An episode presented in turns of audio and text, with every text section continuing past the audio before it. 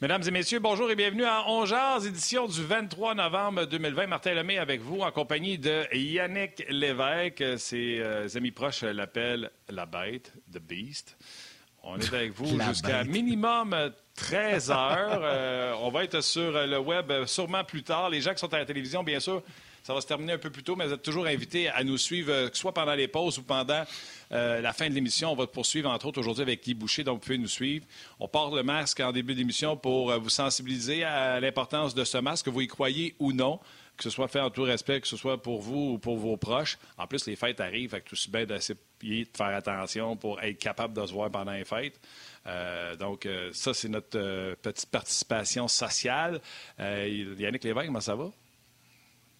Hey, ça va bien, pleine forme. Euh, ce matin, un réveil tout blanc, la neige qui a commencé hier. Je pense pas mal à la grandeur du Québec. Il y a des places qui en ont un petit peu plus qu'ailleurs. Dans la région de Montréal, il y en a moins. Euh, toi, tu dois en avoir un peu dans ton coin, Mirabel, là, dans les Laurentides. D'habitude, euh, ça tombe toujours un peu plus que dans notre coin, nous autres. Moi, je suis pas mal, ça arrive sud, là. Fait que ça a tombé, mais là, c'est en train de fondre. Oui, oui. Mirabel Beach, il y a de la neige et je te dirais qu'il y a une seule banane qui n'a pas de déneigeur sur la rue, et c'est moi. Donc, euh, T'es trop cheap, c'est ça?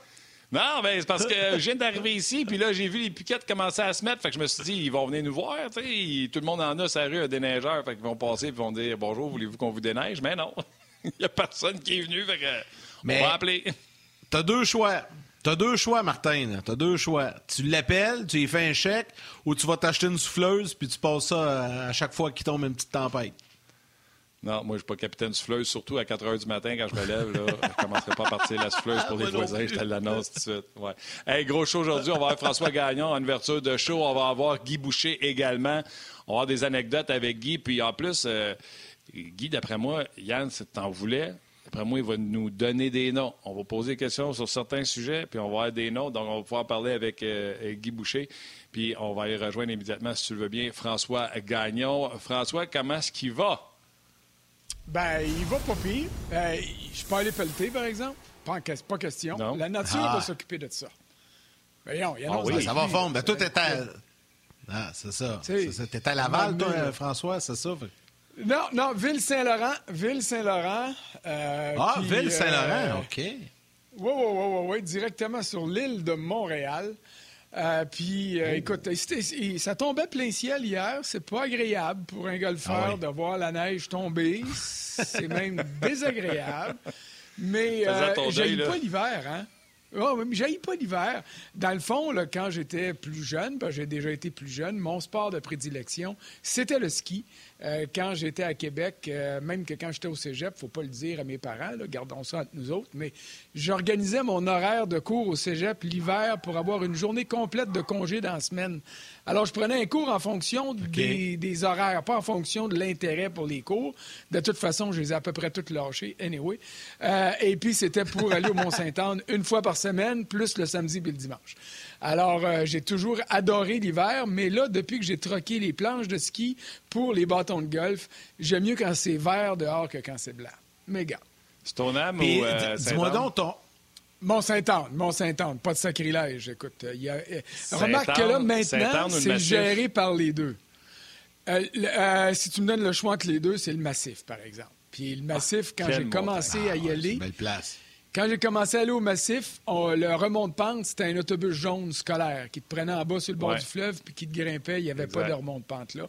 Mais ça demeure une, une des plus belles montagnes, le massif de l'Est du Canada. Puis je ne dirais pas de l'Est de l'Amérique du Nord parce qu'en Nouvelle-Angleterre, il y a quelques ben, très, très, très belles montagnes. Mais anyway, j'aime mieux les terrains de mais, mais même au Québec François, aussi, les chic-chocs puis tout ça. Là.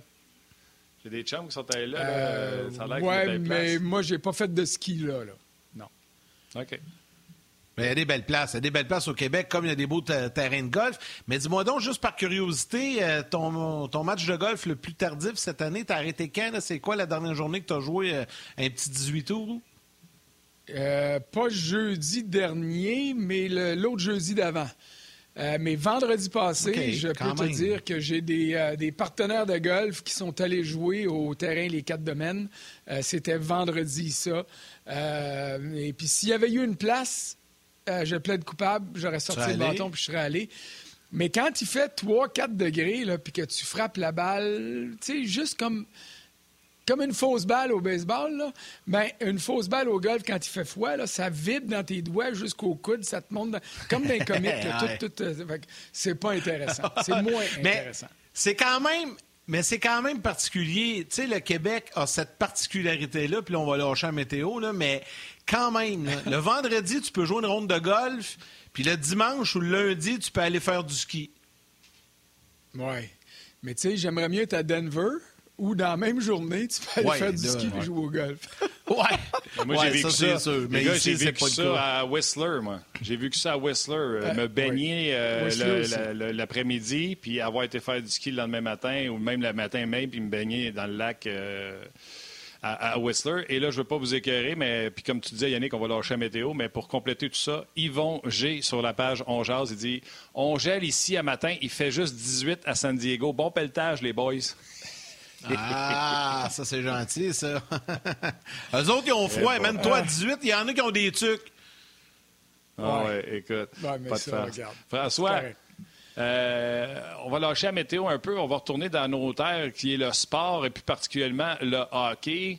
Euh, puis c'est du coup, on n'en parlera peut-être pas très longtemps parce qu'on se demande, il va-tu en avoir une saison? Est-ce qu'il y a eu des progrès? Il me semble qu'il n'y a pas eu grand coulage à la suite de la rencontre entre les représentants des joueurs et les propriétaires. Bien, ça, c'est la meilleure des nouvelles quand il n'y a pas de coulage. Mais, encore une fois, je te répète, il n'y a pas de rencontre entre les joueurs et les propriétaires. Il y a des discussions entre les grandes têtes, entre Bettman et Donald Fear. Les joueurs se parlent entre eux autres. Ils savent qu'est-ce qui se passe. Mais les négociations comme telles, là, euh, euh, ça s'en vient. Mais il faut qu'on fasse le débroussaillage d'un côté comme de l'autre avant d'aller aux négociations si on veut maximiser les chances. J'ai eu des discussions d'un dernier jour avec des agents de joueurs, des agents importants. Il n'y a personne qui veut parler on the record euh, parce qu'on ne veut pas mettre de sable dans l'engrenage, mais il est sûr que des gros agents de joueurs qui ont des grosses écuries parlent avec leurs joueurs, les joueurs appellent, se posent des questions, puis ils disent Coulon, qu'est-ce qui arrive là, Et puis, la situation est, pas critique, mais elle est sérieuse. Tu sais, quand vous parlez avec David Perron, il parle de son cœur, puis il dit, garde, nous autres, les joueurs, on a donné, euh, on ne veut pas donner encore. Les agents sont obligés de faire comprendre, et la Ligue nationale le fait également avec Donald Fear, faire comprendre aux joueurs, écoutez, tout ça, c'est vrai mais euh, on espérait qu'il y ait des partisans en 2020-21 d'un gradin. Il n'y en aura pas ou à peu près pas. On espérait avoir une saison assez normale. On sait déjà qu'elle ne sera pas normale. Et il faut rappeler aux joueurs que chaque fois que la Ligue perd une pièce, les joueurs perdent 50 cents. Alors, peu importe les scénarios qu'on va adopter, ça va coûter des sous aux propriétaires, ça va coûter des sous aux joueurs également. On en a parlé la semaine dernière. Et euh, quand on va avoir réglé tout ça, ce qu'on va apprendre, c'est de quelle manière on va se rembourser mutuellement, combien d'années ça va prendre? Alors, je demeure confiant qu'il y aura une saison. Euh, euh, je demeure confiant que ça va commencer en janvier, pas le premier, peut-être plus au milieu janvier, euh, peut-être plus vers la fin janvier, et qu'on aura une saison d'autour de 48 matchs.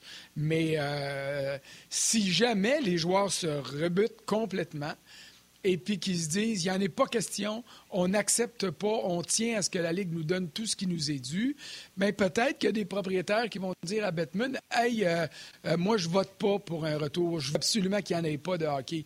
Je ne peux pas concevoir que les propriétaires et les joueurs pourraient se rendre là, parce que, ultimement, il en sortirait plus perdant encore que si on avait une demi-saison.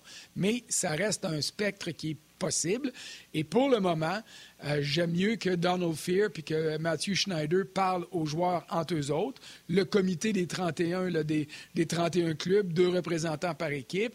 Euh, il y a le comité aussi du retour au jeu où ils sont rendus 16, je pense, ou 17 joueurs dessus au lieu d'être 3 ou 4 comme c'était le cas l'été dernier. Euh, qui ait de la bataille entre propriétaires, qu'il y ait de la bataille entre les joueurs pour qu'on mette la table à un règlement. Il faut qu'ils trouvent une moyenne, un moyen de régler tout ça. Sinon, euh, ils vont creuser leur fosse, puis euh, ils vont perdre encore plus d'argent. Ça, ça veut dire que dans deux mois, pratiquement jour pour jour, on, va, on risque d'avoir du hockey. Ça, c'est la bonne nouvelle parce qu'avec les prochaines semaines et mois qui seront difficiles, puis surtout pour nous euh, au Québec, mais dans le Nord, euh, tu sais, euh, au mois de janvier puis février, c'est un petit peu plus plate. Là, aller prendre une marche quand il neige à plein ciel puis qu'il fait moins 30. Fait qu'au moins, on va avoir du hockey. Ça, ça va nous, tenir occupés un petit peu. Ça va nous faire de quoi jaser. Ça va être le fun. Mais moi aussi, François, je suis comme toi. Moi, j'ai sincèrement l'impression que le 15-16 janvier, on va être sur la glace parce qu'il n'y euh, a personne qui va gagner là-dedans à tenir trop longtemps son bout pour faire en sorte que ça commence pas. C'est impossible. La Ligue nationale ne peut pas faire ça. Ça va faire trop mal pour les années à venir s'il faut qu'il n'y ait pas de hockey cette année. C'est impossible. Il va en avoir du hockey. Reste à savoir quand. Puis je sais que tu es là-dessus puis tu vas nous tenir au courant s'il y a des développements dans, dans les prochains jours. T'attends-tu à ce que ça bouge cette semaine? Euh, écoute, j'aimerais ça te dire oui, mais euh, quand on parle aux acteurs, puis en tout cas, je peux pas vous dire qu'ils me parlent à tous les jours, puis que je suis le premier qui appelle. Euh, notre collègue et ami Pierre Lebrun, TSN, est bien branché. notre ami est adversaire, mais du côté de Sportsnet, Elliot Friedman est très bien branché aussi. Euh, J'ai pas d'informations privilégiées euh, plus que ces gars-là, même que souvent ils en ont davantage que moi, là, puis ça, je le reconnais, je suis le premier à le reconnaître. Mais le fait que ce soit calme, pour moi, c'est un bon signe. Parce que le jour où le téléphone va commencer à sonner, puis qu'on va se faire dire hey, ça n'a pas de bon sens, c'est épouvantable ce qu'ils nous demandent, là, quand ça se met à couler de même d'un bord ou de l'autre, c'est que là, ça brasse vraiment autour de la table, puis qu'on est comme ça au lieu d'être comme ça. Alors, en ce moment, euh, il n'y a pas de coulage. Moi, je me dis que c'est positif. Il va y avoir du hockey euh, au début, euh, au mois de décembre. Ça va être le championnat mondial junior et c'est tant mieux. Est-ce que les camps d'entraînement de la Ligue vont être parallèles à ça? Je ne crois pas. Moi, je me dis que les camps d'entraînement pourraient ouvrir le 1er ou le 2 janvier, que la saison pourrait commencer autour du 15, puis ce serait parfait. Mais pourquoi? puis parce qu'on a des précédents pourquoi qu'il faut attendre? Euh, pourquoi la NBA va commencer le 22 décembre? Pourquoi on ne peut pas commencer les camps le 15 décembre puis commencer le 1er janvier en force puis avec panache? Les gens sont en congé euh, et attendent que ça le hockey. On plombe les, écrans de hockey euh, deux, trois matchs par jour. un peu à la NFL, si tu veux, François. Pourquoi? On est-tu rendu que ah, les joueurs sont heureux d'être chez eux pendant la période automne-mai? Ils ont pu profiter de leurs enfants puis là, ils ne veulent pas manquer Noël avec les enfants? Crime, ton camp d'entraînement est dans ta ville. Tu peux euh, tu peux passer Noël avec tes, enfants pareil, même si tu étais au camp d'entraînement le 26 décembre et le 27 décembre. On veut laisser manger de la turkey. C'est quoi? Pourquoi on commence pas ça le 15 décembre pour jouer le 1er janvier? M'excuse, là. M'excuse, Martin, mais ça n'a rien à voir avec Noël, euh, la ville où les joueurs vivent, c'est pas la ville, c'est pas tous les joueurs qui vivent euh, dans la ville où ils jouent. Là. Alors, avant de partir de la Finlande pour s'en venir à Montréal, avant de partir pour Kotkaniemi, là, je parle de lui, avant de partir de Vancouver pour s'amener à Montréal pour Brendan Gallagher ou pour euh, euh, euh, de, de, de, de Kelowna pour Shea Weber, euh, ils vont attendre d'avoir le feu vert de. C'est pas parce qu'ils veulent fêter Noël en famille, c'est parce qu'ils partiront pas de chez eux pour s'en venir à Montréal où ils travaillent s'ils sont pas pour commencer à travailler. C'était comme ça l'été passé. C'est pour ça que tu as eu les protocoles qui ont euh, un, deux, trois, les étapes avant le retour au jeu. Euh, David, il s'en ira pas. Je ne sais pas où il est où, David. Je ne sais pas s'il est à Il reste à Saint-Louis parce que son garçon a commencé l'école. Bon. Ben, tu sais, bon, lui, ses enfants vivent là à Tampa Bay. Il y a plein de Québécois qui sont là-bas pour toutes sortes de raisons qui euh, sont reliées à météo aussi, sans doute, euh, plus qu'à Montréal ou au Québec. Mais tu as des joueurs qui vivent, euh, qui, qui, travaillent dans d'autres villes, puis qui n'ont pas d'enfants, puis qui sont au Québec. Donc, il va falloir attendre le feu vert. C'est ça que je veux dire. Là. Pourquoi qu'on ne peut pas commencer le 1er janvier, comme tu dis? Parce que si le syndicat des joueurs dit pas à ses joueurs bon, ben parfait, on s'est entendu, les camps d'entraînement commencent le 15 décembre, mais tant qu'ils n'auront pas une date de début de camp d'entraînement, ils n'ont aucune raison de se rendre dans la ville où ils travaillent. Ah, je comprends ça, mais c'est encore possible. pour le 1er janvier, ça commence à être difficile. C'est pas impossible, mais euh, tu as de la paperasse à signer, tu as des protocoles à régler, tu as des quarantaines à respecter. Euh, quand ils vont s'en venir ici, euh, il va y avoir des quarantaines à respecter. La frontière est encore fermée, puis elle va l'être pour un bout de temps. sais, alors, euh, c'est pas, pas, pas, juste, j'essaie de trouver mon mot, c'est pas parce qu'ils sont précieuses, les joueurs, euh, c'est pas parce qu'ils sont princesses, c'est juste parce qu'ils attendent des développements, des négociations entre la Ligue et euh, les, dirigeants de leur syndicat. J'espère que ça va se faire. Si ça se fait cette semaine, c'est possible d'avoir un début de saison le 1er janvier. Mais, écoute, c'est des petites nouvelles, des petites nouvelles autour du Canadien. Je suis pas au courant, mais... Oui, vas-y. Des petites nouvelles autour du Canadien. Il y en a deux. Euh, je veux t'entendre réagir. Entre autres, euh, Martin euh, Levenant sur. C'est-tu Martin Levenant? Non, c'est Jules Raymond qui dit euh, Kotkaniemi sont prêts avec la Finlande est terminé. Est-ce que ça veut dire que le calendrier du Canadien va commencer bientôt? Et après ça, la deuxième nouvelle du Canadien, c'est Shane Sherlock qui quitte le navire, qui s'en va du côté de les Panthers de la Floride. Fait François commence avec Kotkaniemi. Est-ce que c'est un signe? Ben, avec Kotkaniemi, avec Kotkaniemi, je ne fais pas de lien direct avec ça. C'est euh, euh, comme je viens de dire, le, camp d'entraînement va commencer quand la Ligue nationale puis l'association des joueurs va dire que le camp commence. Euh, c'est pas, tu sais, c'est le même pattern. Est-ce que Kotkaniemi pourrait s'en venir à Montréal puis aller patiner tout seul avec des chums du Canadien? C'est sûr, ils font ça. Là, en ce moment, on est comme la troisième semaine du mois d'août dans, dans une année normale. Les joueurs reviennent graduellement des places, se mettent à jouer ensemble euh, avec des joueurs de d'autres clubs qui sont dans la région de Montréal. C'est là où on est. Alors, euh, attendons d'avoir des choses officielles parce que peu importe ce qu'on fait en ce moment, c'est qu'on fait de la spéculation. Puis vous savez que je suis vraiment pas le plus friand de la spéculation. On voit ce qui se passe, on peut faire des projections puis se dire bon, tant que c'est pas réglé, euh, les gars n'ont pas intérêt à revenir dans les villes où ils travaillent, à moins qu'ils soient déjà là pour y vivre. Mais euh, tu sais, euh, je fais pas de cause à effet pour dire si le stage est fini de mis en Finlande, ça veut dire que le ouvre demain matin à Montréal. Non, non. Puis c'en est un, ça, qui devra respecter une quarantaine de 14 jours quand il va s'amener euh, à Montréal. C'est clair. Et Sherla? Et dans le... Ben, dans le cas de Sherla, euh, si je comprends bien, l'organigramme des Panthers, que je connais moins, mais il y a une promotion pour lui de ce côté-là. Euh, est-ce que est-ce qu'il connaissait très bien ou mieux, euh, ou il y avait une complicité déjà établie avec le nouveau directeur général qui est là-bas? C'est possible.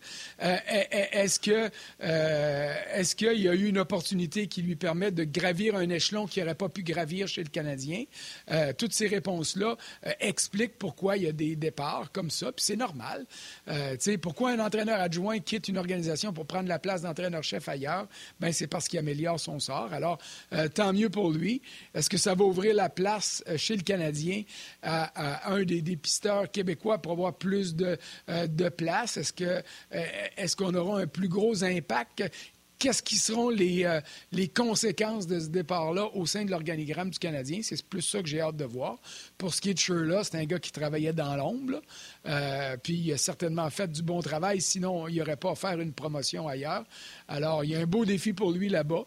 Et puis, euh, j'ai juste hâte de voir ce que ça va donner comme conséquence. C'est le jeu de chaise musicale que ça va créer chez le Canadien. Il a quand même été pendant avec les Canadiens durant sept ans. Il, a, fait quand même du bon travail, mais on va sûrement, comme tu dis, François, le, remplacer. Euh, Frank, ce matin, on s'est parlé avant, euh, avant l'émission pour euh, parler un peu des sujets, parce qu'on s'entend que des sujets de hockey, il n'en mouille pas. on en trouve, on, fait le tour, on donne les nouvelles. Mais tu me disais qu'il y avait deux choses qui, qui retenaient ton attention. J'ai envie de te laisser aller là-dessus, puis de laisser les gens découvrir les deux sujets que tu veux nous jaser, en te posant simplement comme ça, sèchement la question Qu'est-ce qui a retenu ton attention, mon François, dernièrement? Ben, en fin de semaine, pour moi, il y a eu une mauvaise nouvelle pour les amateurs de sport canadien, et là, je ne parle pas des partisans du Canadien, mais le marché des joueurs autonomes dans la NBA, Martin disait que ça se prépare.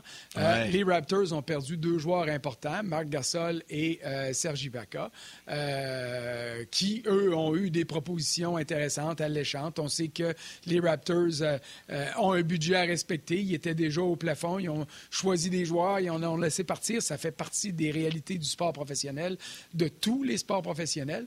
Donc ça, pour moi, c'est pas une bonne nouvelle parce que c'est C'est des gars qui ont donné de grands, grands services aux Raptors. Gasol était un ingrédient qui manquait pour se rendre au championnat, autant que Leonard, là, à, à, certains égards, évidemment.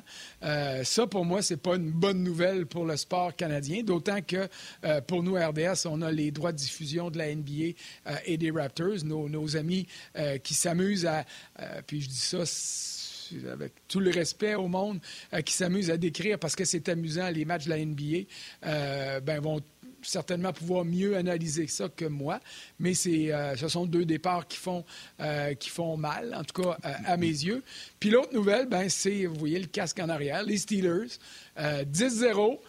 Euh, Martin, tu vas me dire qu'ils n'ont pas battu grand-chose. C'est vrai, c'était les Jaguars à, Jacksonville qui ont pris les devants 3-0, puis après ça, ben, les Steelers sont réveillés. Mais 10-0, euh, Big Ben, euh, Ben Roethlisberger, qui, malgré ses 38 ans, malgré la blessure qui a mis sa carrière en péril l'an dernier, ben, est en voie de réaliser ce que j'appelle avec partisanerie, avouée et admise, le plus beau retour de l'année dans la NBA. Alors, ben Roethlisberger, ça fait cinq ans, cinq ans qu'il est euh, entraîné par un spécialiste, un gourou de l'entraînement qui a déjà travaillé chez le Canadien. Si je vous sors son nom, il s'appelle Lorne Goldenberg. Je ne sais pas si vous vous rappelez de lui. Il a été euh, amené à Montréal par Jacques Martin. Euh, lorsque Jacques Martin est devenu entraîneur-chef du Canadien, c'était en 2009. Goldenberg et Martin avaient travaillé ensemble à Ottawa chez les sénateurs. Goldenberg, c'est un gars d'Ottawa. Euh, tout le monde qui travaille dans le sport à Ottawa sait qui il est. Euh, il, y avait une entreprise de, euh, de, forme physique pour les sportifs d'élite, pour le sport amateur. Il a toujours été très versé là-dedans.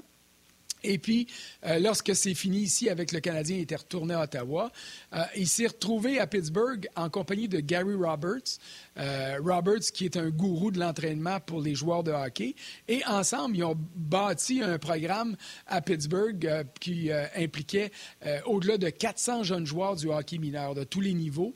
Et c'est alors qu'ils travaillaient au sein de ce programme-là que euh, euh, Lorne Goldenberg a été euh, rejoint par l'agent de Ben Roethlisberger commençait à parler, puis tout ça. Et puis, finalement, ben, il y a eu une offre d'emploi qui est tombée, une rencontre avec Ben pour devenir son seul client ou son seul patron, ça dépend qui est-ce qu'on voit. Là. Et puis, c'est une association qui a commencé il y a cinq ans. D'ailleurs, euh, là, la pause s'en vient. Euh, j'ai un texte qui devrait être déposé sous peu sur cette expérience-là euh, sur le rds.ca, puis on peut continuer la discussion là-dessus après la pause. Oui, bien, il est déjà, ton texte sur le rds.ca. Vous pouvez les yeuter. On s'arrête pour les grands titres et on revient immédiatement aux gens de la télé.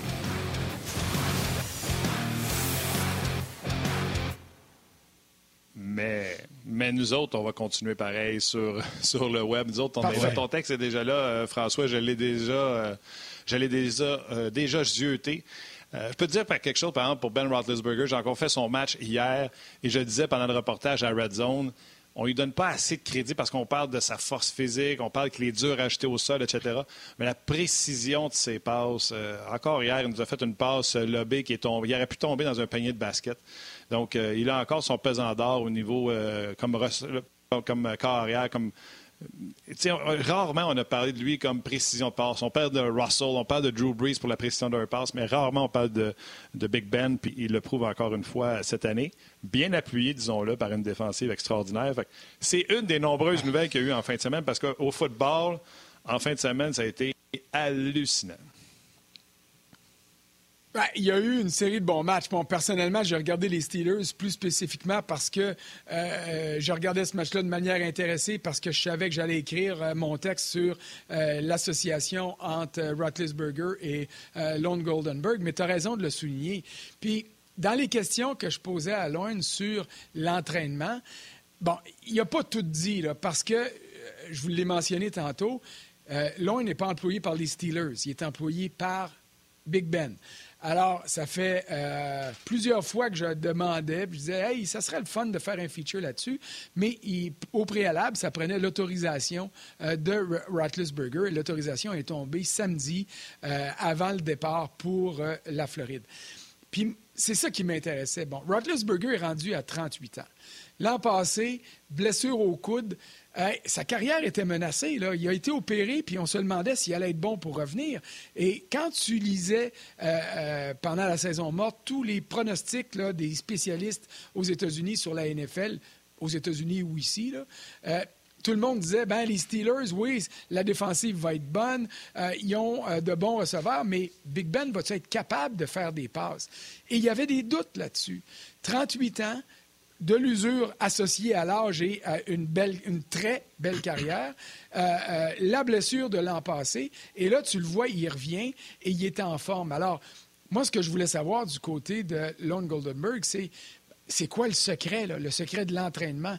Et, euh, bon, il n'est pas allé dans tous les secrets, dans tous les détails, mais, tu sais, je disais, Big Ben, il est déjà fort. Alors, est-ce que tu maximises la force? Il dit pas pantoute. Il dit, c'est une force, c'est une force naturelle. Big Ben est capable d'avoir le ballon dans une main, puis de charrier comme de la guenille un joueur de ligne euh, défensive qui essaie de le mettre au sol. Ça, il est comme ça. CC5, 2,40, peut-être 2,45, peut-être 2,35. Le poids officiel, on ne le connaît pas. Mais les coudes, les poignets, les genoux, les chevilles, à 38 ans, après l'usure, il dit c'est là-dessus qu'on travaille. La flexibilité, l'équilibre. Puis si vous prenez votre ordinateur puis vous allez consulter euh, ce que Goldenberg a fait au cours de sa carrière, vous allez toujours le voir avec des cordes, des élastiques, avec des ballons. Et je suis convaincu qu'il y a beaucoup de ça dans le gym personnel de, euh, Ben Roethlisberger. Quand j'ai dit à, quand dit à Goldenberg, j'ai dit, il est capable de bencher combien? Et sa réponse a été instinctive. Je ne le sais pas, je veux pas le savoir, puis je veux surtout pas le voir sur un bench press. Parce qu'il est peut-être capable de bencher 300 livres, 350 livres, mais il dit pour un corps arrière de 38 ans, ça serait ridicule de faire ça. Tu, tu hypothèques tes épaules, tu hypothèques tes poignets, tu hypothèques tes coudes. Écoute, c'est pas ça dont il a besoin. Il a besoin de flexibilité, il a besoin d'entraînement qui va lui permettre de prolonger sa ah carrière. La force, là, c'est pas ça le problème. C'est de s'assurer de la précision, de la dextérité manuelle, la, la fluidité des mouvements. Alors, là, on est lundi. Les Steelers jouent jeudi. Je ne pense pas qu'il va s'entraîner beaucoup aujourd'hui parce que Goldenberg est un apôtre aussi de, du repos. C'est lui, chez le Canadien, qui a commencé à dire Hey, les maudits entraînements matinaux, les jours de match, donnez-moi les joueurs en gymnase des élastiques, des étirements, ça va être bien plus bénéfique. Il va, garder, il va rester plus d'énergie pour le soir, puis on va avoir mieux travaillé le jour. C'est lui qui disait au coach Hey, tes haïs aujourd'hui, tu veux faire patiner comme des fous, tu veux avoir un entraînement punitif. Moi, je te dis, donne-leur congé. Ils en ont besoin. Ils ont besoin. Alors, de doser le repos et l'entraînement bien dirigé, c'est la clé du succès pour mm. un gars de 38 ans avec la stature de Ben Roethlisberger. Alors aujourd'hui, ça va être tranquille. Puis là, je l'imagine d'un prochain jour avec des élastiques, des ballons, euh, s'assurer d'avoir un bon équilibre. Oui, oui, de la course puis du tonus musculaire, c'est important. Mais encore là, c'est pas là-dessus qu'ils doivent travailler, c'est sur tout le reste. Puis il faut aussi, euh, tu sais, j'écoutais parler de, de Burger, puis de son entraînement et tout ça.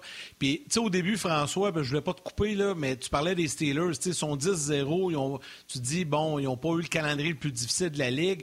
Ils ont un potentiel facile de, de 13-3 et même 14-2, là, quand tu regardes le prochain calendrier. Ce qui s'en vient pour les prochains matchs va être un peu plus difficile. Il y a les Colts, entre autres, sur leur chemin, les Ravens jeudi.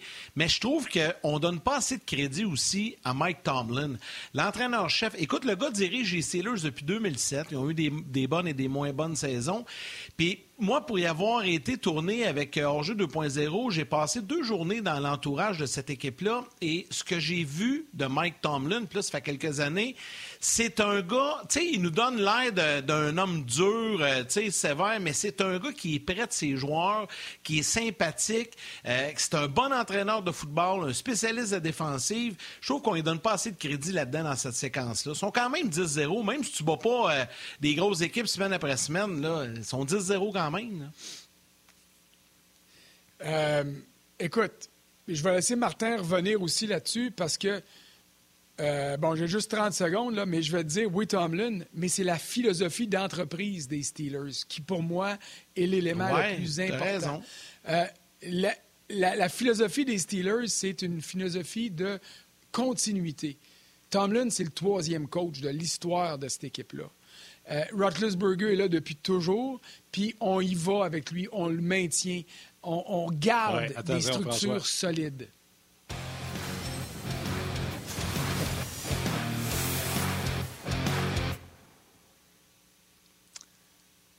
Les gens à la télévision, vous avez eu euh, vos grands titres, vos grands titres, mais euh, vous étiez en train de manquer François qui était dans un élan pulmonaire, ma foi, inarrêtable.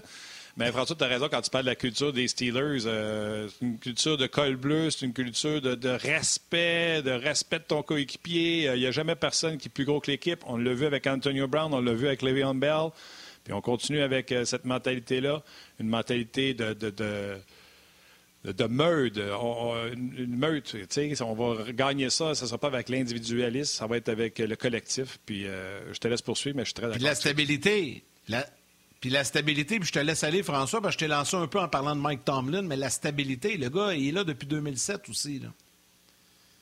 Oh oui, non, non. Et, puis, j'enlève rien, là, tu sais. Euh, euh, puis tu dis, proche de ses joueurs, hier, là, euh, au quatrième quart, quand c'était rendu évident que le sort de ce match-là était, était réglé, tu veux pas manquer de l'endroit de l'adversaire, mais tu voyais Tomlin faire le tour des joueurs.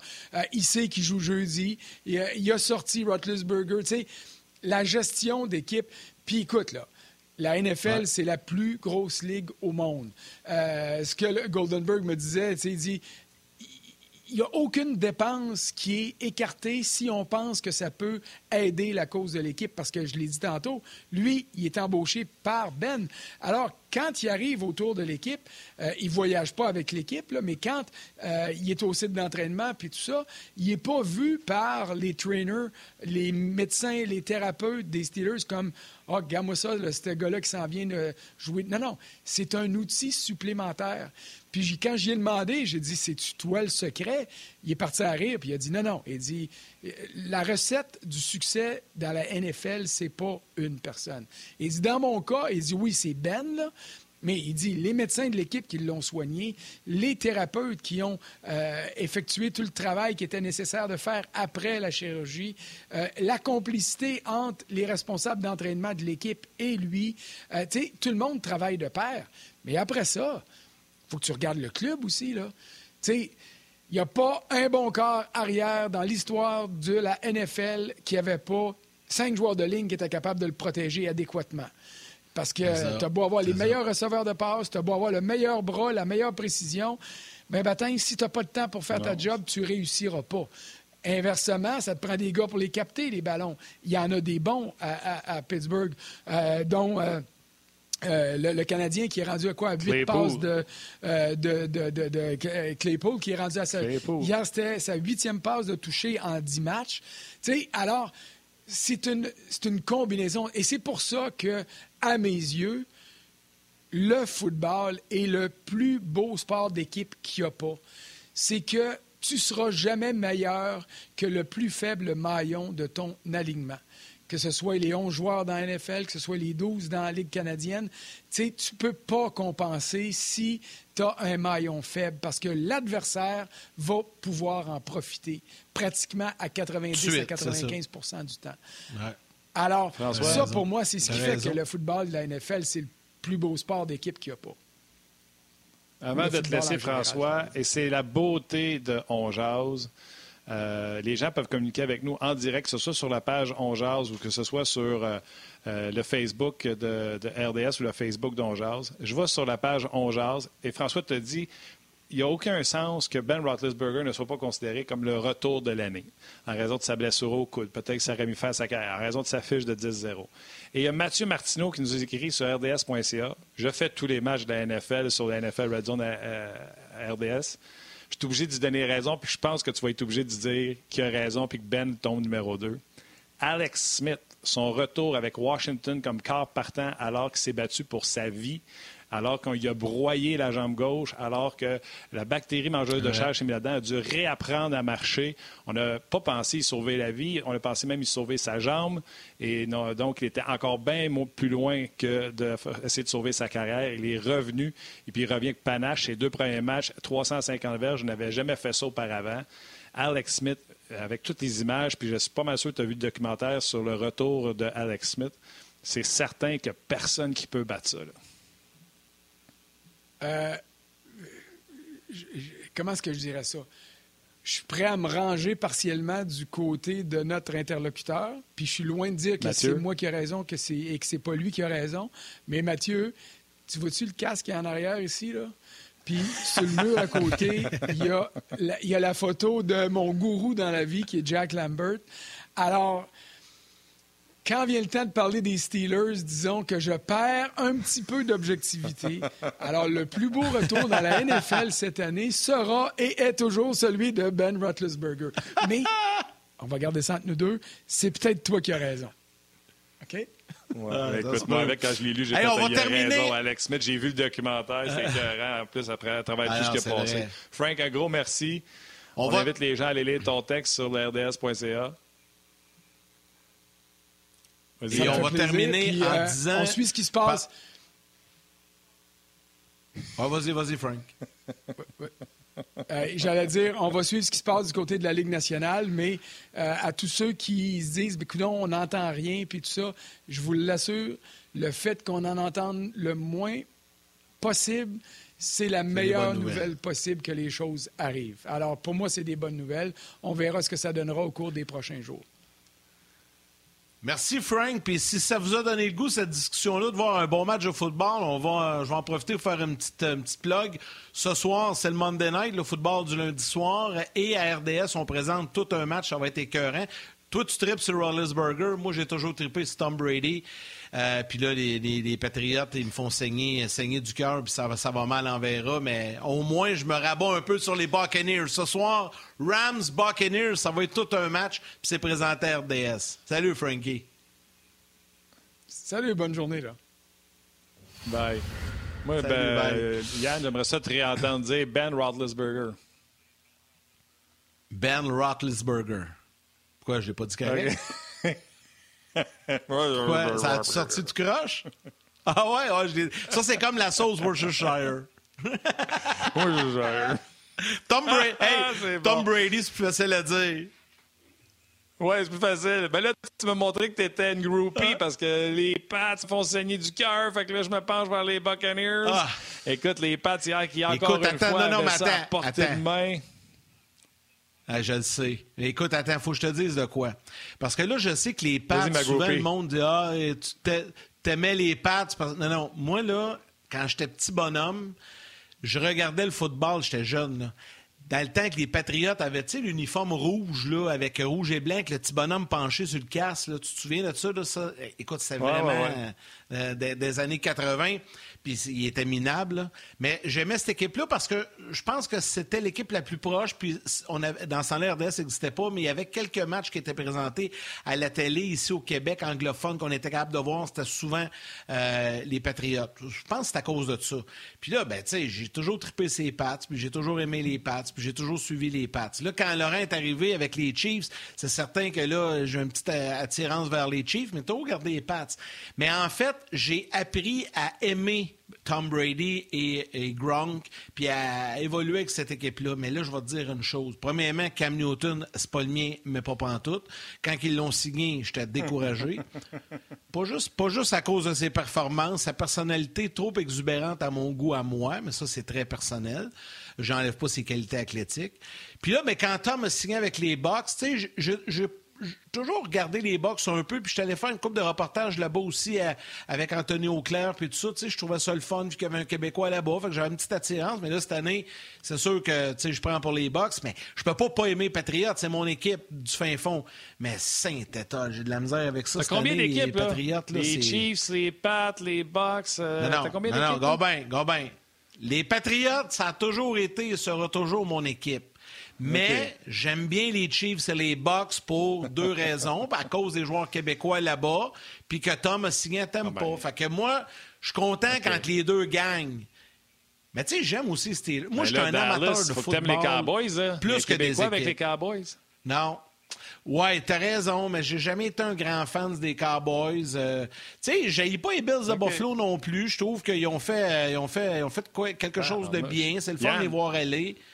Mais tout ça pour dire que je suis un, non, non, je suis un amateur des Patriotes, mais j'aime le football. Si t'es sûr que si, mettons, il y a 32 équipes et t'en aimes 10, il y a des bonnes chances qu'à chaque match, tu as une de tes équipes préférées qui joue, là, tu sais. Non, non, tu comprends pas. C'est que je suis davantage un amateur de la game, du match. C'est la game que je trouve le fun. tu, peux, tu peux aimer le Canadien, puis tu peux aimer euh, une autre équipe ou deux dans la ligue aussi.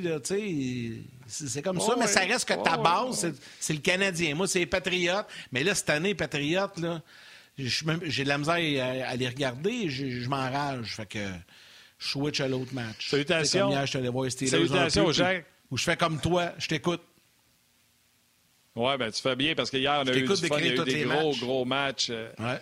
Titan Ravens, c'était écœurant, c'est ramassé en prolongation, c'était sur RDS. Euh, on a eu un autre match en prolongation également euh, par la suite. Les Saints avec euh, Taysom Hill qui était au poste de cas, ça a été superbe. Les Panthers privés de Bridgewater, bang, blanchissent les Lions de Détroit. Bref, je pourrais t'en parler jusqu'à demain. Salutations à tous les gens qui nous écrivent sur le 11 Oui, entre autres, Jean-Luc Pigeon qui dit Joe Burrow hier qui s'est fait broyer le genou gauche. On a vu un ah os apparaître à travers son bas puis rentrer dans la peau. Ah. Écoute, c'était tout simplement dégueulasse. Salutations à Olivier qui dit Waouh, je ne savais pas que c'était grave euh, à ce point pour Alex Smith. Il y a un documentaire qui existe à peu près 10-15 minutes. Je pense que c'est ESPN qui l'ont produit. Vous pouvez trouver ça sur YouTube. J'en ai déjà parlé à la radio à l'époque. C'est vraiment hallucinant. Écoute, ce gars-là s'est fait broyer la jambe littéralement sur le terrain. C'était une guenille, sa jambe à partir du genou jusqu'au bout des orteils. Puis euh, la bactérie mangeuse de chair s'est mise là-dedans. On a pensé, euh, pas y sauver carrière, hein. pas y sauver la jambe, mais il était proche de mourir. Bref, il est revenu de loin pour aller voir ça, sur, euh, sur, les internets. Mais salutations à, tout le monde qui sont là avec nous aujourd'hui. Puis on va aller, parlant d'être là, on va y rejoindre Guy Boucher parce qu'on a plein de choses à y jaser. Guy, ma ça va? Ben salut. Bonjour, messieurs. Salut, Guy. Salut, salut. Guy, euh, semaine passée, je pourrais rechercher ma feuille qui est toute chiffonnée en arrière, puis je pourrais te prendre la question qu'on n'a pas posée la semaine passée. OK, laquelle? Sammy Kapanen a été euh, échangé. Tu dis Sammy, moi? Je m'allais sur Sammy ou Kasperi Kapanen? Non, là, c'est... Ouais, Kasperi, peut-être, là. Sammy. C'est Sammy Vatanen. c'est son père. les deux, là. Non, non, Sammy Kapanen, c'est son père, man. Euh, ah, qui avait joué pour les Hurricanes, je pense, dans le temps. Un Kapanen qui a été acquis par les Penguins de Pittsburgh. Sullivan était dans une entrevue sur le podcast, puis il a dit que le plan, c'était de le faire jouer avec Sidney Crosby, que sa vitesse allait aider Crosby, etc. Et historiquement, c'est toujours compliqué de trouver un coéquipier à Crosby. Euh, Bergeron euh, semble avoir euh, fait ce job-là adéquatement. Mais sinon, ça prenait des Kunitz, des Pascal Dupuis. On a essayé tout le monde. On a essayé Perron, on a essayé un paquet de bons joueurs. Mais il semble difficile de trouver un coéquipier à Crosby. Puis là, on semble avoir fait cette transaction-là spécialement pour dire, hey, d'après moi, Kapanen, ça marcherait avec euh, Crosby. Pourquoi c'est tough d'y trouver un coéquipier? Ben, écoute, moi, sans, euh, sans regarder ce cas-là particulier, euh, j'ai eu la chance, j'ai eu le privilège d'avoir plusieurs vedettes dans, dans, ma jeune carrière. Et puis, ce qui revient, autant avec Crosby qu'avec des gars comme Martin Saint-Louis, des Eric Carlson, euh, c'est que ces joueurs-là on a, tendance à penser que parce qu'ils ont autant de talent que ça, parce qu'ils sont aussi productifs que ça, que ça doit être le fun jouer avec ces joueurs-là, parce qu'on regarde le résultat. Comme souvent euh, c'est le cas, on ne voit pas tout le processus qui est en arrière de ça. Alors, la question, je vais te la répondre. Euh, mais avec un petit peu plus d'ampleur, si tu me, si tu me laisses aller. C'est que si, euh, je sais pas s'il y a des gens qui ont vu euh, The Last Dance, euh, le reportage des Bulls des années 90 ah, très, sur Netflix. ça, je, écoute, j'arrête pas de recommander ça parce que c'est le plus proche de la vérité qu'on peut avoir du sport professionnel, des en dessous. Tout, tout, le reste, que ce soit des choses nationale ou ou des, des, des, postes particuliers qui décident de, de, de, de s'étaler des, euh, des reportages, puis de, reality TV, tout ça. Moi, j'ai jamais eu rien qui n'était pas romancé, pas coupé, pas.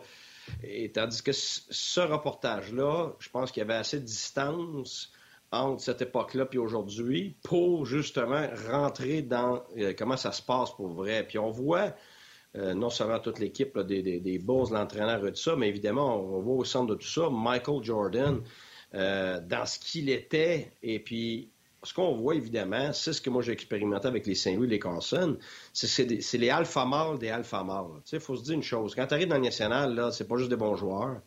C'est des gars qui étaient au-dessus du lot, pas juste par leur talent, leur capacité, mais c'était aussi par leurs exigences, par leurs attitudes. Ce qui fait qu'ils sont au-dessus du lot. Puis ces gars-là, ils ont tous la même chose en commun. Puis je l'ai vécu avec Sydney. Euh, c'est qu'ils sont tellement meilleurs que les autres. Ils sont tellement talentueux, ils voient tellement de choses tellement vite que les gens autour de eux, ça devient très difficile pour eux autres d'y suivre jour après jour. Un match, une période, deux semaines, correct. Mais sur plusieurs matchs, sur une, saison, demi-saison, euh, des mois de temps, ça devient très, très difficile parce que, je vais vous donner un exemple. Euh, Einstein, Einstein a passé sa vie, quand tu lis ses livres... Je pas connu, moi. Non, non, justement. Mais c'est que tellement intelligent, tellement au-dessus que, même à l'école, il s'emmerdait. Parce que la matière était trop simple pour lui. Fait même tellement qu'on a pensé qu'il était pas bon à l'école quand il était plus jeune à un moment donné. Parce qu'il n'y avait pas d'intérêt, parce que c'était trop. Il était tellement au-dessus du lot que que c'est difficile pour lui d'accepter les, choses qui pour lui sont bénignes et, pour les autres que c'est très difficile. ça devient très pour les gens autour d'un individu comme ça, ça devient quasiment vexant, ça devient stressant. Vais donner un autre exemple. Je ne sais pas si vous connaissez le film Good Will Hunting. Bon, Good Will Hunting, c'est le premier film que Mac Damon et Ben Affleck ont fait, qui ont écrit, puis justement, ils sont devenus acteurs là-dedans. Écoute, c'est un film absolument génial que j'ai vu peut-être 15 à 20 fois.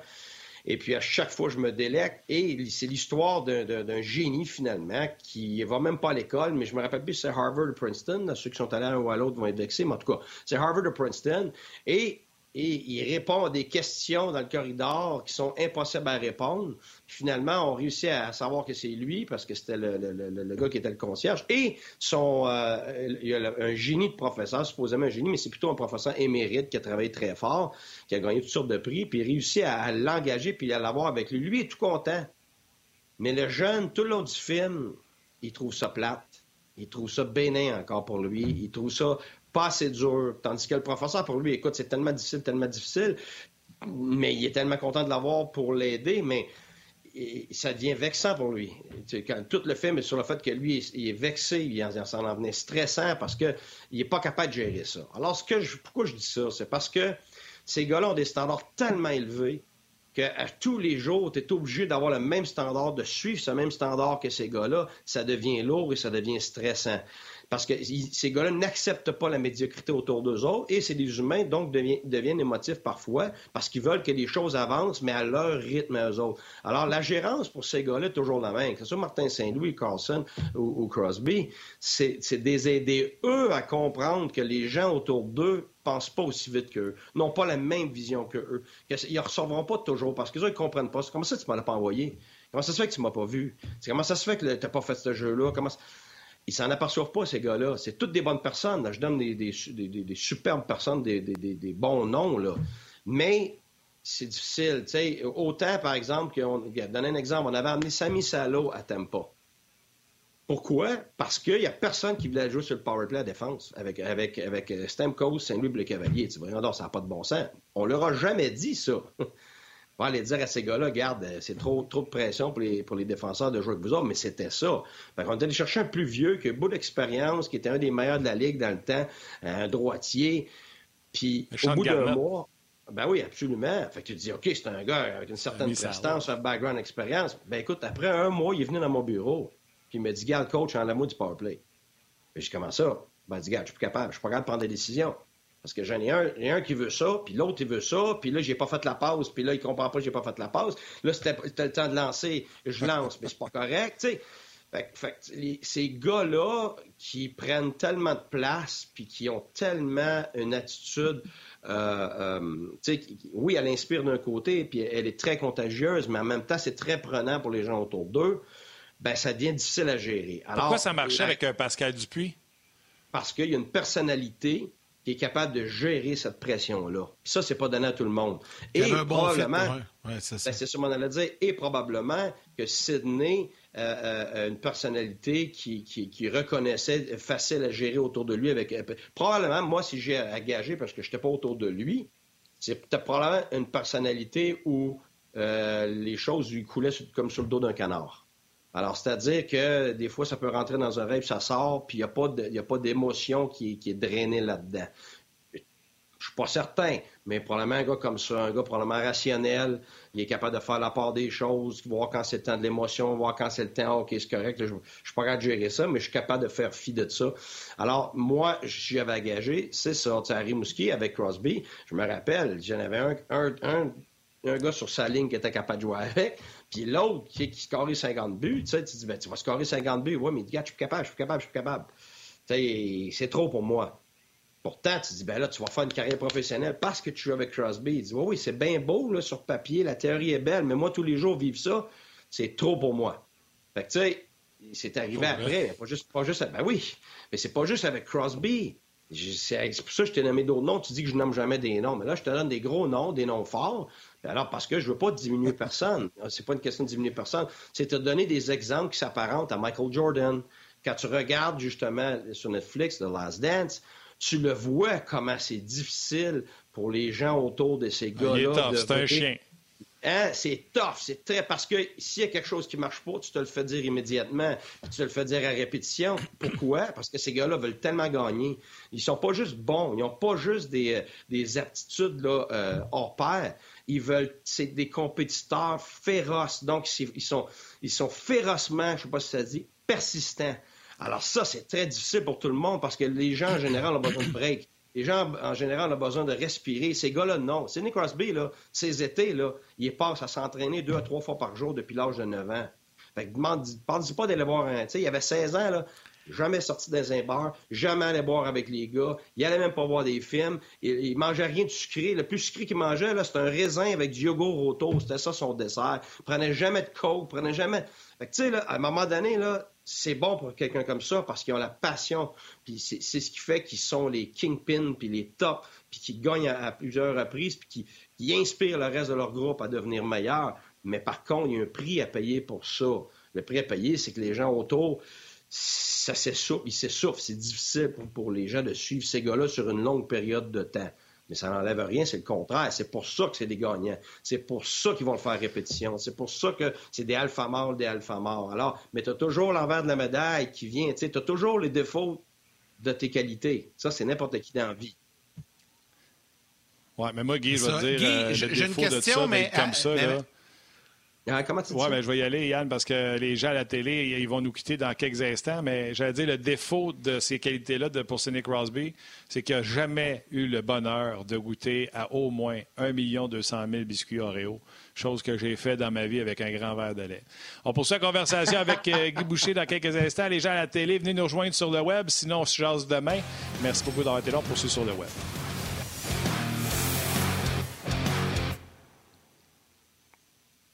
Hmm, Martin, je vais attraper la balle au bon pour poser. Euh, ouais, ouais, non, je sais que tu aimes ça, toi, tu manges avec tout. Mais euh, je vais attraper la balle au bon, Guy, parce que je veux savoir, j'ai une question pour toi.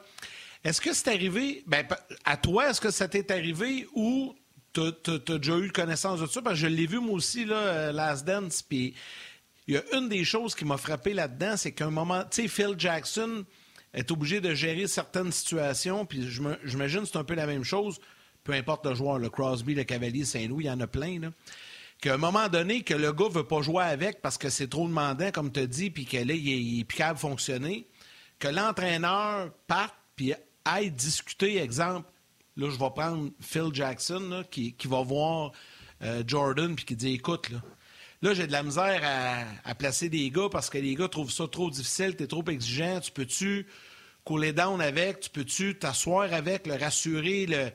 Est-ce qu'un entraîneur peut faire ça avec un gars exceptionnel comme Jordan, Crosby ou tout ça, ou non, faut te laisser aller? Non, non, non, tu peux pas laisser ça aller. C'est parce que si tu laisses, à un moment donné, ils ont beau être extraordinaires, puis ils ont beau faire des choses extraordinaires, mais ils sont dépendants de comment les autres se sentent. Ils sont dépendants de, comment les autres vont performer. Les autres vont performer. Tu ne peux pas faire des choses extraordinaires dans la vie si tu te sens pas extraordinaire. Alors, alors ces gars-là, de, driver le, genre de culture, de driver leurs exigences, fait en sorte que tout le monde devient meilleur, ça c'est clair. Par contre, ils, doivent être conscients de, l'effet que ça a sur leur entourage. Alors, la seule façon qu'ils peuvent être conscients de ça, c'est soit qu'ils s'aperçoivent de certaines choses, mais ce qui est, souvent pas nécessairement le cas parce que les gens viendront pas leur dire, tu sais, euh, des fois oui, puis c'est là que justement que tu as des gars qui, tu sais, les gens ont parlé maintenant d'Eric Carlson avec, euh, avec Hoffman, avec le hors-glace et tout ça, là, mais bien avant ces histoires-là, là, moi je parle de hockey, hockey. Et Mike Hoffman, il répondait à, Carlson sur la glace. C'était un des seuls. Mais c'est ça. Ça faisait, ça faisait quelque chose de. Ça faisait des flamèches, je peux te dire ça. Fait que, tu sais, ça, ça doit, ouais. Eh, eh, c'est fait que, mais, mais t'as ça, toutes les équipes à un moment donné, t'as d'autres gens qui se lèvent puis qui veulent pas être traités d'une certaine façon ou qui font, hey, attends une minute, mais il y en a qui vont le faire ouvertement, souvent quand c'est pas le moment avec émotion, puis il y en a d'autres qui vont le faire euh, à porte fermée, un à un. Mais l'entraîneur, c'est sa responsabilité de gérer l'ambiance. C'est lui qui est, garant finalement du climat de l'équipe. Alors, quand un joueur comme ça prend cette place-là, c'est correct qu'il prenne la place, mais il faut qu'il comprenne l'impact. Donc, en comprenant l'impact de, de, comment il est comme personne, de son leadership, de, de sa force mentale et tout ça, doit, il doit avoir de l'empathie pour les gens autour qui n'ont pas cette force mentale-là, qui n'ont pas euh, euh, cette endurance-là, qui n'ont pas ce niveau de compétition-là. Mais il y a deux choses qui arrivent. On appelle, ça en psychologie flexer. Il y a deux choses qu'il faut qu'il arrive dans des choses comme ça. C'est qu'un gars comme ça, c'est parce que y a trois types de leadership. Tu le leadership qui va pousser les autres, ça, c'est un leadership qui a l'air fort. C'est le gars qui, soit qui crie ou qui dit à tout le monde quoi faire. Mais ça, c'est de courte durée parce que c'est un moment donné, les gens sont plus capables de le prendre. Après ça, tu as le leadership qui supporte les autres. C'est-à-dire, c'est leadership, tu es là pour aider, tu es là pour écouter, tu es là pour marcher avec l'individu dans sa démarche et tout ça. Alors ça, c'est plus puissant, mais c'est plus subtil. Ça s'étale sur une plus longue période. Après ça, tu as le leadership qui est le plus fort, qui est le plus rare que ces, que ces gars-là ont. C'est les Crosby, les Saint-Louis, les Carson et tout ça. Euh, les Jordan, c'est des gars qui tirent les autres. tirer les autres, c'est extrêmement difficile parce que toi-même, tu dois agir d'une façon impeccable et tu dois te présenter tous les jours. Et à chaque fois que tu dis quelque chose, il faut que tu sois capable de, en anglais, on dit put your money where your mouth is. Ça veut dire mettre ton argent où est-ce que ta bouche allait. Ça veut dire, ça veut dire que si tu le dis, es mieux de le faire par après. Alors que ça prend quelqu'un d'extrêmement confiant et extrêmement performant pour faire ça. Mais ces gens-là inspirent les autres, pas par, oui, par leur talent, tout ça, mais c'est par leur niveau de compétition, c'est par l'attitude que tu inspires les autres. Tu, vas impressionner avec ton talent, mais, tu inspires avec, avec, ton attitude, avec comment tu payes le prix, avec ton éthique de travail, avec ta discipline et tout ça. Fait que c'est là que les discussions doivent avoir lieu entre l'entraîneur et, son capitaine, comme, comme l'inverse. L'entraîneur va agir d'une façon. C'est comme moi, mettons, je vais être très prenant, je vais être très intense, je vais être très à tâche. J'ai besoin de mes assistants, j'ai besoin de mes, mes, leaders pour me dire à un moment donné, hey, gars, coach, là, donne-nous un break, là. on, on veut faire ce que tu veux qu'on fasse. Un peu. slack un peu, là. Ou tu as besoin, ben, ou as besoin de moi qui va dire, Guy, attends une seconde. Absolument. Ou tu as besoin de moi qui va dire, attends une seconde. Je vais te donner un exemple pour te relancer.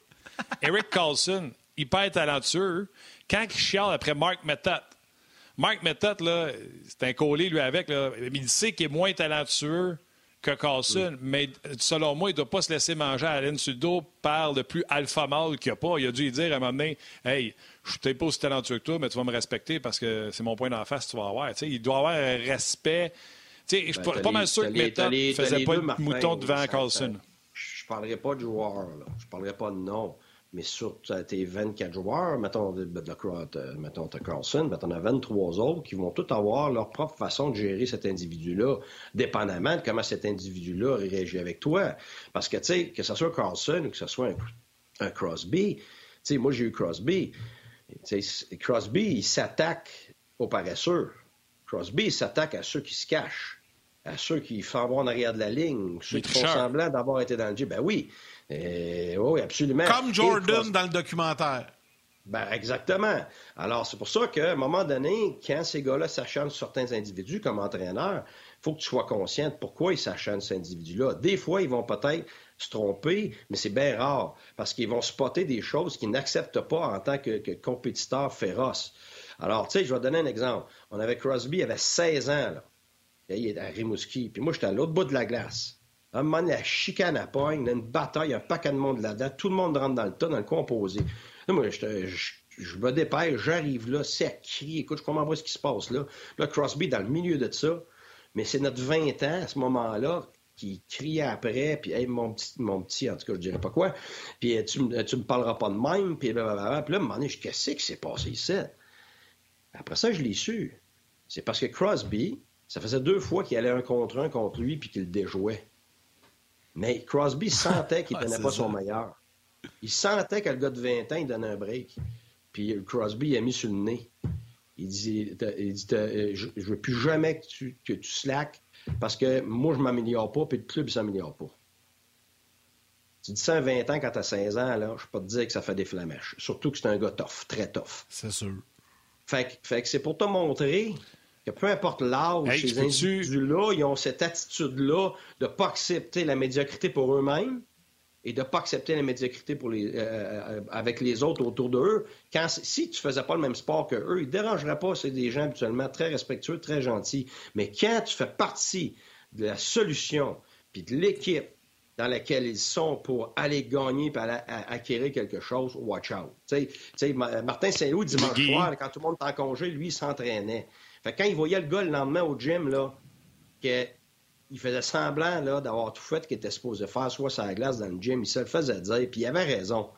Fait c'est là que, à un moment donné, oui, dans ces choses-là, tu les laisses faire, mais à un moment donné, tu marches une ligne fine où tu sais que là, ça, ça, ça devient au détriment de, de, de, de l'ambiance de l'équipe. Alors, c'est là que c'est là que tu as si tu as fait une bonne job avec ton leader, puis ton leader lui-même a fait une bonne job de leader et, et que tu as cette relation-là avec ton joueur, ben, tu es capable de suivre ces étapes-là, puis de l'aider lui, de marcher dans sa démarche à lui. Parce que c'est qui qui coach le leader? C'est le coach. Comme le coach, à un moment donné, moi je pose toute la question, c'est qui qui coach le coach? Tu comprends? Fait que là, c'est sûr que le gérant, ça part de ta femme. Ben oui, ça c'est certain, là, ça c'est tout le monde. Mais, mais, mais, mais, c'est ça. C'est qu'à un moment donné, aux États-Unis, tu regardes pourquoi qu'un Donald Trump n'a pas été capable de tout faire ce qu'il voulait faire, ben, c'est parce que leur système fait en sorte qu'il y a un checks and balance system. C'est un système qui a tellement de paliers qu'à un moment donné, quand ça passe pas, là, ça passe pas. Fait que c'est un peu ça avec l'entraîneur, le leader, le gérant. C'est ce que tu essaies de créer dans ton environnement de hockey. C'est de ce qui tout le monde sur la même ligne, sur la même page, mais c'est pas tout le monde à la même façon, mais on s'en va vers le même but. Fait qu'à un moment donné, faut que tu jauges. OK, c'est pas assez, c'est trop, acceptable, inacceptable, négociable, non négociable. Et évidemment, avec ces gars-là que tu le fais parce que tu veux leur donner aussi le pouvoir des leaders. Oui, il faut que je te ralentisse un peu sur RDS.ca. Il y a Laurent Saint-Pierre qui dit Hey Guy, finalement, c'est Thomas, c'est qui que tu parlais vendredi? Alors, euh, il y en a qui n'ont pas oublié le show de vendredi. il y a Jean-Luc Pigeon qui dit Je pense qu'ils ont, nommé, ils ont nommé les huit défenseurs de l'équipe.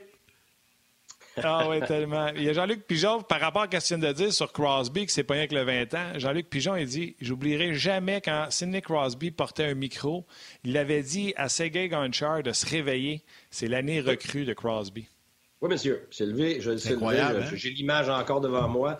Il se lève, il se penche par-dessus la bande parce que Gunshar était loin sur le banc, évidemment les attaquants puis les, défenseurs. Puis oui, il a donné un char, on sait quoi. Mais c'est ça. Mais c'est ça, c'est pour ça. Tu sais, Jonathan Taze, pourquoi il appelle euh, Captain Serious? Euh, capitaine sérieux, qu'est-ce que tu penses? Ben, c'est ça. Euh, Tiens-tu quand, Seabrook avait été donné de la. Tiens-tu quand Seabrook avait été donné de la chenoute au banc des punitions? Parce qu'il est en train de se sortir de sa game tellement qu'il est enragé? Oui. Ça prenait un autre mort alpha pour brasser Jonathan Taze. Exactement. Ça, Et ça prenait pareil. je vais être franc avec toi, c'est là que c'est très particulier pour l'entraîneur. Parce que l'entraîneur, il veut, il veut former une équipe avec ce gars-là. Puis ça, j'entends ça très souvent. Ah, il faut que tu t'entendes avec ton gars. Tu sais. Ah, mais attends une minute, là. T'es es le coach aussi. Et puis, il n'y a pas juste lui dans l'équipe. Alors, il va arriver que ça frotte, là. Pourquoi? Parce que, par expérience, des gars comme ça, là, si ça ne frotte jamais, c'est parce que ça va pas bien. Ben, il faut que tu leur permettes de, de te frotter à toi. Par contre, il faut qu'ils sentent que toi aussi, tu es un alpha. Parce que la minute qu'ils puis ils vont t'essayer puis ces gars-là, vont, ils n'auront plus de respect pour toi s'ils sentent qu'ils sont plus forts que toi. Ça, c'est l'expérience. Tu suis toujours les leaders. Ça, c'est la loi du leadership. Les leaders vont toujours suivre les leaders plus forts que eux. Alors, c'est sûr qu'il y, a, sans dire un combat, il y a finalement une relation de, force là-dedans à gérer. Et, et, il y a des choses que tu veux donner à ce type de joueur-là, comme liberté, pour agir, pour avoir de l'impact, pour venir te parler, tout ça, mais il y a des non négociables dans lesquels tu, dois garder ton, ton, ton, fort. Parce que si tu ne gardes pas le fort, ils, vont te manger tout rond, puis les joueurs vont le savoir qu'ils te mangent tout rond, puis es fini comme entraîneur. Puis là, t'es fait. Ah ouais, c'est fini. C'est fini. Puis ça, les gens comprennent pas ça. Ouais, il, commence à se faire qu'il n'est pas capable de s'entendre avec son C'est parce qu'à un moment donné, tu sais, Barry Trotz, qui est une personne très respectueuse, très gentille, il l'a mis dans les estrades, Ovechkin. Les gens ne se rappellent pas de ça. Il l'a mis dans les estrades. Pourquoi? Parce qu'il était pas, il est arrivé en retard au meeting du matin puis au morning skate. Alors, c'était son règlement, il avait déjà établi ça d'avance. S'il avait fait une exception pour son joueur, qu'est-ce que tu penses qui serait arrivé? Aucun des joueurs aurait respecté ça. Je vais t'expliquer pourquoi. Les joueurs vont respecter le fait que c'est pas tout le monde qui est traité pareil, mais ça dépend dans quoi. Si tu es traité différemment à cause de ton talent, à cause de ton statut, à cause de, ton expérience, à cause de tes qualités de joueur, à cause de tout ça, à cause que tu joues bien, tu es dans une séquence, ça, les joueurs vont toujours comprendre ça, vont toujours respecter ça. Là où les joueurs vont décrocher, que tu vas perdre le respect de tes joueurs, c'est sur les trois non négociables. L'attitude, l'éthique de travail, puis la discipline. Et puis c'est là que des, des top gars deviennent des cancers quand ils en manquent un des trois ou deux des trois ou les trois. C'est des alpha mâles, mais ils ont une mauvaise attitude. Ils sont. Bon, c'est pas le bon, doigt garder dernier, on va, l'envoyer ici. OK? Ils n'ont pas la bonne attitude de travail et il n'y a pas de discipline. Un des trois qui manque, ou deux des trois, ou les trois, ton alpha mâle n'est pas un leader, il devient un cancer. Et c'est là que les gens ne comprennent pas. Lui, c'est un capitaine, il y a de l'influence. Oui, il y a de l'influence, il y a de l'influence négative. C'est le cancer de ton équipe. Puis il y en a. Il y en a dans la Ligue nationale, je peux dire ça, des top guns. Souvent, tu sais, quand tu vas voir du monde échanger, ben voyons donc, comment ça se fait, comment ça se fait, comment ça se fait? Habituellement, c'est une de ces trois choses-là, sinon plus que ces, choses-là. Alors, c'est pour ça qu'on n'entend pas parler des vraies choses quand c'est ces cas-là. Que ce soit parce qu'on les signe pas comme joueur autonome, euh, ou que ce soit parce que c'est des gros noms qui sont échangés cinq fois, il y a toujours habituellement anguille sous roche là-dedans, puis ça dépend de ces trois choses-là, parce que c'est des non négociables. Ça a un, un impact tellement négatif sur l'équipe que le, que le nombre de buts et le nombre de points qu'ils font, ça ne compte plus. Parce qu'il n'y a plus personne qui suit, il n'y a plus personne qui les respecte. Il faut qu'ils partent. C'est là. Guy, encore une fois, euh, il y a énormément de commentaires et de réactions euh, sur, euh, sur l'Internet, rds.ca, Facebook. Les gens apprécient énormément tes commentaires et ce que tu nous racontes. Je veux prendre juste une petite minute, Martin, avant de terminer, pour saluer des... Parce qu'il y en a eu plein, là, des gens qui nous écrivent depuis le début de l'émission. Simon Alexis Beaulieu, qui nous a attrapés pour la première fois en direct aujourd'hui. Il marque, je suis bien content, c'est le fun. Vincent René Leblanc, salut les boys, je vous écoute en direct de Theodore, Alabama Alabama. Donc, on le salue également. Euh, salutations à Stéphane Dufresne. Ben, c'est le fun, hein? il y a des gens d'un peu partout. Stéphane Dufresne, Jules Raymond, Martin Lavenant également qui nous a écrit, Martin Allard euh, qui marque euh, Salut les boys, j'écoute depuis longtemps, mais c'est la première fois que je vous écris. Lâchez pas, ça fait du bien de vous entendre. Wow, good job tout le monde. donc, il y en a plein comme ça. Damien Constantin, Marc-André Dargy, des gens qui, qui réagissent. Jean-Michel Poulain, écoute, il y en a un puis deux des commentaires. Euh, beaucoup, beaucoup de bonnes euh, réactions également à l'endroit de Guy avec euh, ce qu'il nous a raconté. Puis je trouvais que c'est une belle façon de, terminer ça aujourd'hui avec les, commentaires des gens. Puis tu en as sûrement sur rds.ca, Martin, aussi de nombreux commentaires. Absolument, Guy. Puis il faut que tu répondes à deux affaires, puis on n'a plus de temps. Fait que maximum 30 à 40 secondes chaque. Les gens, ils te trouvent très bon, puis ils t'aiment mais il constate quand même que tu n'as pas répondu à la question est-ce que Kapanen sera un bon fit pour Crosby? Alors, ils le disent tous. Kapanen serait-il un bon allié pour Crosby? Jean-François Chabot te demande ça. Il y en a qui disent Martin, ah ouais, insiste, demande à Guy si Kapanen va être bon. Euh, Dédé André qui dit Martin, demande à Guy si Kapanen est bon pour Pittsburgh, merci. Euh, Martin, insiste s'il vous plaît, oui ou non Kapanen? Fait que les gens disent Guy, faut que tu répondes. Je ne pense pas que ça va être néfaste, mais je peux vraiment pas me prononcer. Est-ce qu'il va faire des bonnes choses? Absolument, tu Crosby, tu vas inévitablement faire des bonnes choses. Mais est-ce que Crosby, est-ce que le talent puis tout le package de Crosby va être maximisé avec Kapanen avec lui? Je, je, je, suis pas certain. Il n'a pas été capable, lui, d'aider les, vedettes à Toronto. Donc, inévitablement, il doit le prouver. S'il avait prouvé à, plusieurs reprises, je, mettrais plus d'argent là-dessus. Mais pour l'instant, euh, je pense qu'il faut vraiment attendre parce que, c'est, comme je t'ai dit, c'est moins une question de capacité technique que ça va être une, capacité mentale de jouer aux côtés de Crosby. Et ça, je ne connais pas l'individu. Yannick en a une de 30-40 secondes aussi de Facebook. Vas-y donc, Yann. Ah, t'es un peu. Euh, tu viens de m'attraper au vol, là? Non, non, tu m'as même dit oui, pas ben, de trouble. Jean-Michel Poulain te demande est-ce que Gretzky est le mieux C'était la même chose que Crosby. Ben, est-ce que c'est des, des, des tough ball alpha? Ben écoute, j'ai pas été avec eux, j'étais pas là. La seule chose, c'est que c'est des, des, grands compétiteurs qui inspiraient les autres. Fait que ça, c'est c'est exactement, euh, c'est connexe à ce qu'on vient de dire de tantôt. Alors, c'est sûr qu'il y avait un, impact. le leadership, là, c'est de l'influence, ni plus ni moins. Combien d'influence ils avaient, c'est clair. Il y en a eu beaucoup, beaucoup d'influence, mais de quelle façon ils ont eu cette influence-là, je n'étais pas là. Mais c'est sûr que c'est des gars exigeants envers eux-mêmes, donc ils ont été exigeants envers les autres. Mais après ça, il y, a, il y, a, le type de personnalité qui rentre là-dedans, il y a l'entourage. Tu sais, quand tu es entouré de plusieurs autres leaders aussi, tu as souvent moins besoin. Tous ces gars-là, je t'ai nommé tantôt, là, c'est des gars là, qui souffrent quand il y a moins de leaders autour d'eux autres. Autant bons qu'ils sont, quand tu enlèves des leaders autour d'eux autres, ça devient très difficile, ça devient très étouffant pour eux autres de traîner ça sur leurs épaules du sol. Puis ça, c'est des intangibles qui sont souvent très mal calculés. il donne un timing. Hey, il m'a pris, il m'a pris de recours. Je l'avais vu la question, mais elle était disparue. puis il avait ajouté à ça Mario Lemieux. Mais puis il dit que j'ai répondu. Je t'ai jamais répondu à ça. By the way, Martin, là, il y en a eu tellement qui sont rentrés. C'est pour ça que je allé en rafale. Il y, en il y en avait beaucoup. Non, je vais un pouce à, ton autre message d'avant. Parce que toi, tu vas trop vite. Il est habitué avec les pitons. Moi, je suis moins bon que toi avec les pitons. Mais en tout cas, bref, ça, c'est de la régie interne. Guy, je veux te dire ben un gros, gros merci. C'était bien, bien fun encore une fois à midi. On, eh, on, est en train de se pogner. On va régler ça après le ah, show. C'est ça. On va vous laisser vous chicaner. hey, Guy, on se revoit mercredi. T'es bien fin. Merci beaucoup. Merci. Bonne journée à tout le monde. Salut, bye. Alors, Guy qui, Guy qui sera avec nous ouais, mercredi. Non, c'est ça, tu m'as pris un petit peu de, de, cours parce que ma fenêtre, moi, n'est pas ouverte. Je ne sais pas comment faire pour la mettre à la grandeur. Fait qu'un petit, fait qu'aussitôt que ça déboule, je les perds. Fait que là, il faut que j'y aille scroller pour revenir. Mais euh, d'habitude, je le fais, mais là, tu m'as eu d'avance. Eh, c'est pas grave. L'important, c'est que tu l'as trouvé tu l'as posé. Ben oui, on fait un show sur le net. Essaye de ne pas dire que tu n'es pas bon avec Internet. Le monde nous écoute. Mais non, mais non, non, non, non, non. Moi, je suis honnête, je suis transparent. Je suis pas pire. Mais ben je suis pas un champion. Je dirais pas que je suis un champion quand je suis pas un champion. Ben oui, c'est pour ça que je le dis, j'ai la vérité. Je suis pas Joe Piton, mais je suis pas Il m'a dit depuis le mois de juillet, je me suis amélioré pas mal. Hey, blague à part, Martin, on fait bien des farces, là, mais c'était bien, bien le fun.